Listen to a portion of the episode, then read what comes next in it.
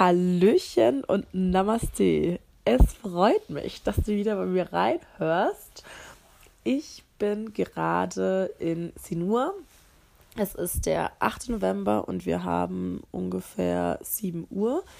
Ich bin glückselig, weil ich schon zu Abend gegessen habe. Ich habe mir ähm, Gemüsecurry gegönnt, eigentlich mit Chabati, kam mit Reis, bin trotzdem happy und jetzt zum krönenden Abschluss des Tages noch einen Schokoriegel gegönnt.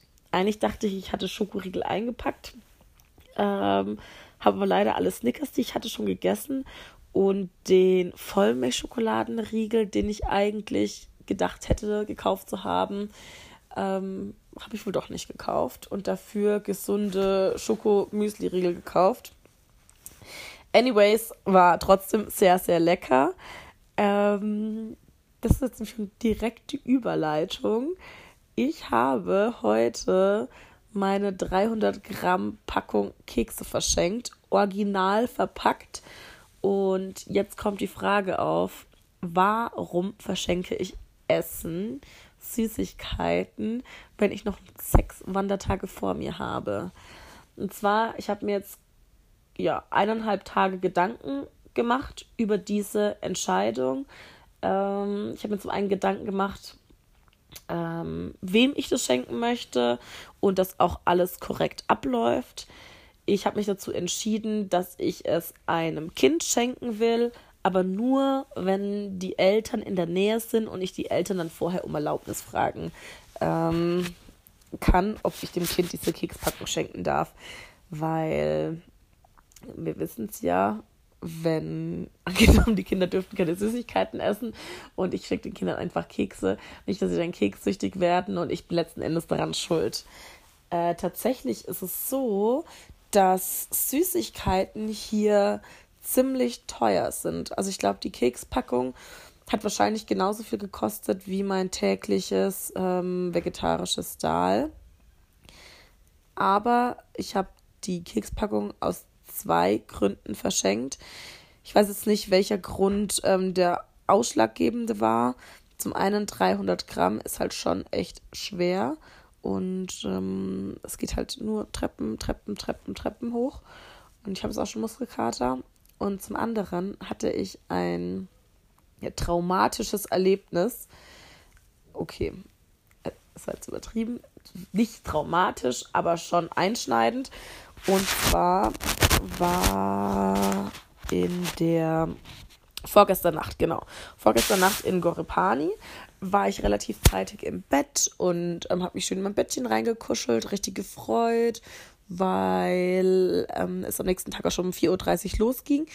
Und als ich um 4.30 Uhr aufstehen musste, weil wir zum Poon gelaufen sind, um den Sonnenaufgang anzuschauen. Das heißt, ich war richtig früh im Bett, habe geschlummert und plötzlich wach ich durch ein Kruscheln auf. Ich dachte mir so, fuck, was ist das? Ist jemand, der in mein Zimmer rein möchte? Aber hier ähm, ist bei jeder Tür, macht bei innen drin immer so ein Riegel. Also man kann die, macht die Türen außen mit einem Riegel zu und innen mit einem Riegel zu. Das heißt, de facto, theoretisch könnte ein jeder immer einsperren. Hatte ich mir auch schon gedacht, wenn jemand ähm, nicht möchte, dass ich am nächsten Tag zum Wandern losgehe, macht er einfach den Riegel draußen zu und macht auf jeden Fall einen Riegel drinnen zu und man kommt auch nicht in die Türen rein, wenn der Riegel zu ist.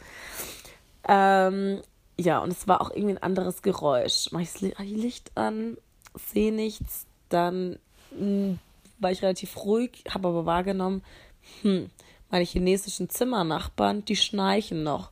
Das heißt, die können es nicht sein, dass die rumkruscheln und ich denke, das ist in meinem Zimmer, dabei ist es in deren Zimmer, weil die Wände relativ dünn sind. Ähm, dann war das Kruscheln weg, habe ich das Licht wieder ausgemacht. Zehn Minuten später fing es wieder an zu kruscheln, habe ich das Licht wieder angemacht und dachte so, fuck, das kommt aus der Ecke, wo meine Wanderstöcke stehen und der Abfalleimer ist. Und dann habe ich meiner Taschenlampe vom Handy auch nochmal so ein bisschen da versucht reinzuleuchten. Ich habe mich richtig an die Vorderseite von meinem Bett rangepirscht, weil ich ja nicht wusste, was da ist. Dann springt eine Maus aus diesem Abfalleimer und ich dachte mir so, what the fuck? Ähm, was zum Geier wollte diese Maus im Abfalleimer? Weil ich habe da nichts reingeworfen, da ich schon weiß, never ever irgendwelche Essensreste oder sowas im Zimmer, ja, lagern, wegschmeißen etc. Man weiß ja nie, was da so reinkommt. Tja, auf jeden Fall wusste ich dann, okay, ich und die Maus sind in meinem Zimmer. Da meine Tür ähm, unten ohnehin so einen breiten Schlitz hatte, wusste ich, okay, ich brauche jetzt nicht die Tür aufmachen und warten, bis die Maus rausgeht, weil die kann ohnehin immer rein und rausgehen. Ähm, hab dann von meinem Hüttenschlafsack einfach das also komplett über meinen Kopf gezogen. Das ist auch der Hintergrund, weshalb ich einen Hüttenschlafsack habe, weil ich mir den damals gekauft habe, aus Angst, dass mir nachts mal eine Kakerlake übers Gesicht laufen kann. Und ähm, also in Südostasien. Und damit habe ich mich einfach sicherer gefühlt. Ja, übers Gesicht gezogen und dann weiter geschlafen. Letzten Endes ist die Maus dann auch ähm, irgendwann, glaube ich, wieder rausgegangen. Ich vermute mal, dadurch, dass viele Touristen trotzdem Essensreste in ihren Abfall schmeißen, dass die Maus einfach ihre Route hat und nachts dann von Zimmer zu Zimmer geht und ähm, kurz abcheckt, ist was im Abfalleimer, ist nichts im Abfalleimer. Ja. Ich hatte trotzdem dann eher eine unruhige Nacht, weil ich ein bisschen nervös war. Kommt sie zurück? Was ist los? Ja, genau. Ähm, das Komische ist, was mir aufgefallen ist, es gibt hier relativ wenige Katzen. Ich glaube, wenn es einfach mehr Katzen geben würde, dann gäbe es auch wiederum weniger Mäuse. Weil mir hatte auch Katja erzählt, ähm, das ist das Pärchen, mit dem ich unterwegs war, dass im Hostel, wo wir waren, in Pokhara, äh, auch eine Maus bei denen im Zimmer war. Und das Hostel war richtig, richtig gut. Also es war von außen schön, von innen schön.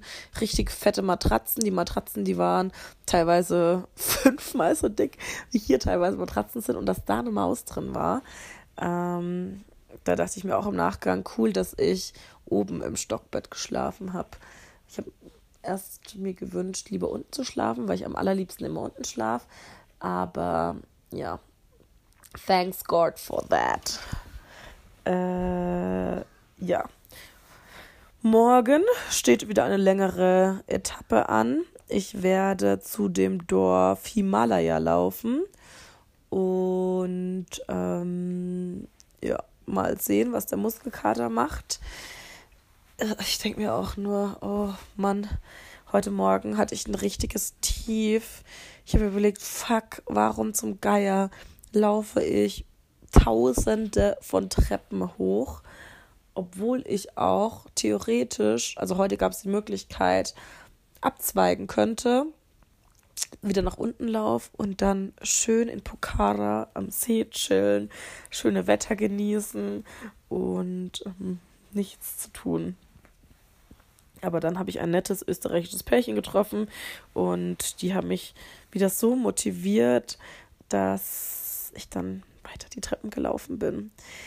Tatsächlich, ich bin mega, mega happy, dass ich Wanderstöcke habe.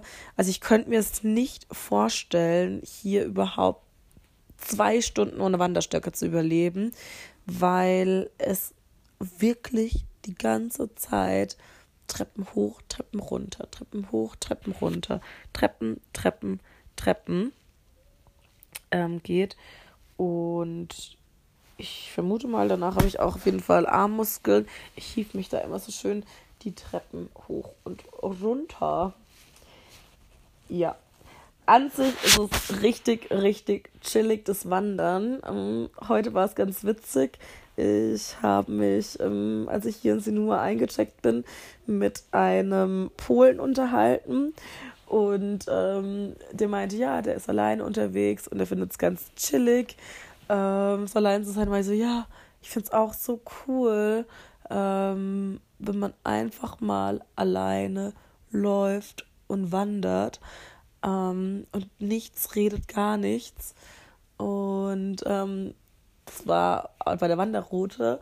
Und bei dann kam jemand vorbei, ah, servus, hi, bla bla. Also die ganzen Leute, die ich letzten ähm, vier Tage getroffen haben. Und er so, hä? Ich dachte, du kennst niemand und genießt es äh, manchmal auch alleine zu wandern. Weil ich so, ja, Nur manchmal, wenn ich Pause mache, dann unterhalte ich mich auch mit den Leuten und irgendwie, ja, laufen die einem halt kontinuierlich über den Weg. Ja, das ist richtig, richtig, also es macht richtig, richtig Bock. Ähm, für Einsteiger ist dieser Touristenweg einfach genial, weil man die Leute permanent wieder trifft. So, jetzt weiß ich gar nicht mehr, was ich gesagt habe. Ich mache auf jeden Fall mal Schluss und sag Tschüssikowski.